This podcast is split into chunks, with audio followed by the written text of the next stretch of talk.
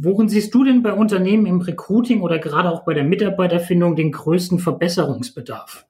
Ja, also wenn wir jetzt uns mal wirklich äh, nur sozusagen den, den Recruiting und, und Sourcing-Prozess angucken, ne? wie ähm, in, in vielen, vielen, vielen Unternehmen heutzutage ähm, überhaupt erstmal potenzielle Bewerber angesprochen werden, äh, sowohl von Unternehmen, die vielleicht schon etwas äh, länger auf dem Markt sind, aber auch von, von eigentlich sehr innovativen Tech-Startups, sowie auch von Headhuntern und Personalvermittlern, ähm, stelle ich leider immer wieder fest, dass die Art und Weise, wie Bewerber generiert werden, doch wirklich ja sehr, sehr, sehr ja schon fast altbacken äh, passiert. Also es gibt dann wirklich Mitarbeiter, egal ob eine interne Recruiting-Abteilung oder ein Headhunter, es gibt dann einfach Mitarbeiter, die von morgens bis abends Direct Search machen in LinkedIn, Xing etc.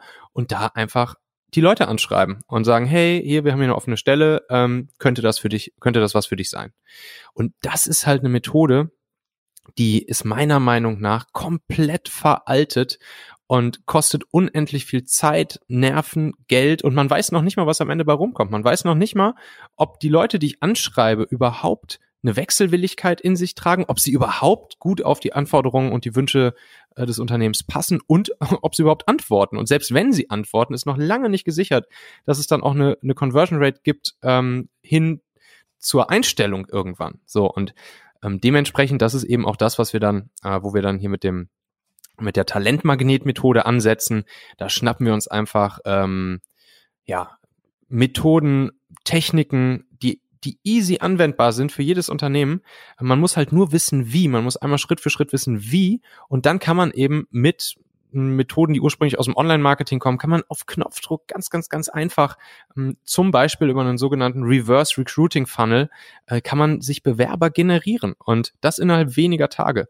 Und das ist halt magisch und das machen leider noch echt viel, viel, viel zu wenig Unternehmen, aber die, die es machen, die haben natürlich einen riesengroßen Wettbewerbsvorteil, weil sie sozusagen am laufenden Band ähm, Bewerber generieren können. Also das dafür würde ich sozusagen zum Einstieg schon mal ähm, ähm, die Fahne hissen, nämlich guckt euch in anderen ähm, anderen Branchen um, zum Beispiel in der Online-Marketing-Branche, in der Performance-Marketing-Branche und übertragt einfach die Dinge, die ihr da so seht, äh, auf eure Recruiting-Funnel. Ne? Also man redet dann da ja auch oft von so einem Funnel.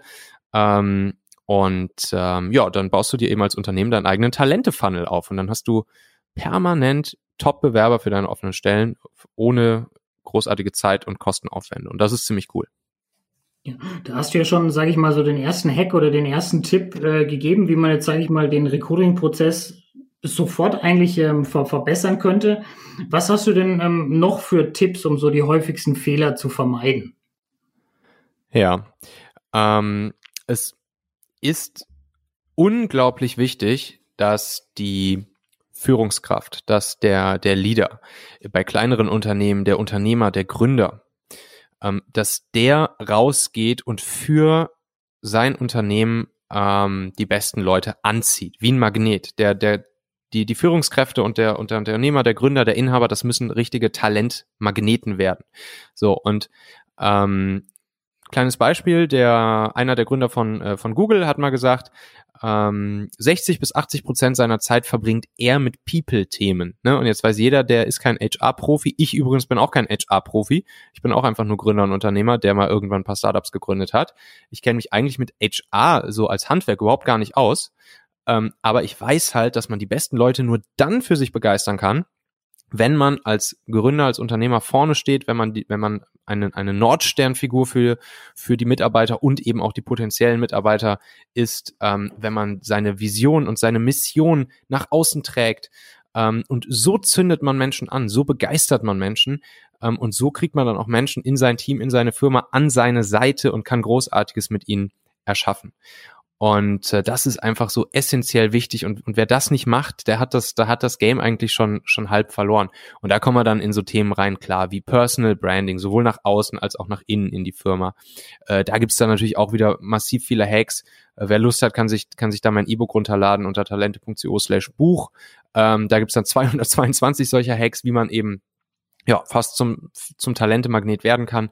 Ähm, aber das immer so als Grundlage, mh, rauszugehen, für etwas zu stehen. Gerade als kleines Unternehmen habe ich nicht viel zu bieten im Vergleich zu Großkonzernen. Das heißt, ich habe jetzt, ich kann vielleicht nicht die höchsten Gehälter zahlen, ich kann auch nicht die größte Sicherheit bieten, ähm, aber ich kann halt meinen Leuten bieten, bei etwas dabei zu sein, was potenziell die Welt verändert, was die, was eine bestimmte Kundschaft richtig, richtig glücklich macht, was, ähm, was damit auch einen sozialen Auftrag erfüllt, Arbeitsplätze schafft, ähm, den Zusammenhalt unserer Gesellschaft ähm, als mittelständisches Unternehmen mh, dafür sorgt und äh, damit eben auch am Ende bei was richtig Coolem dabei zu sein. Und dafür muss man stehen.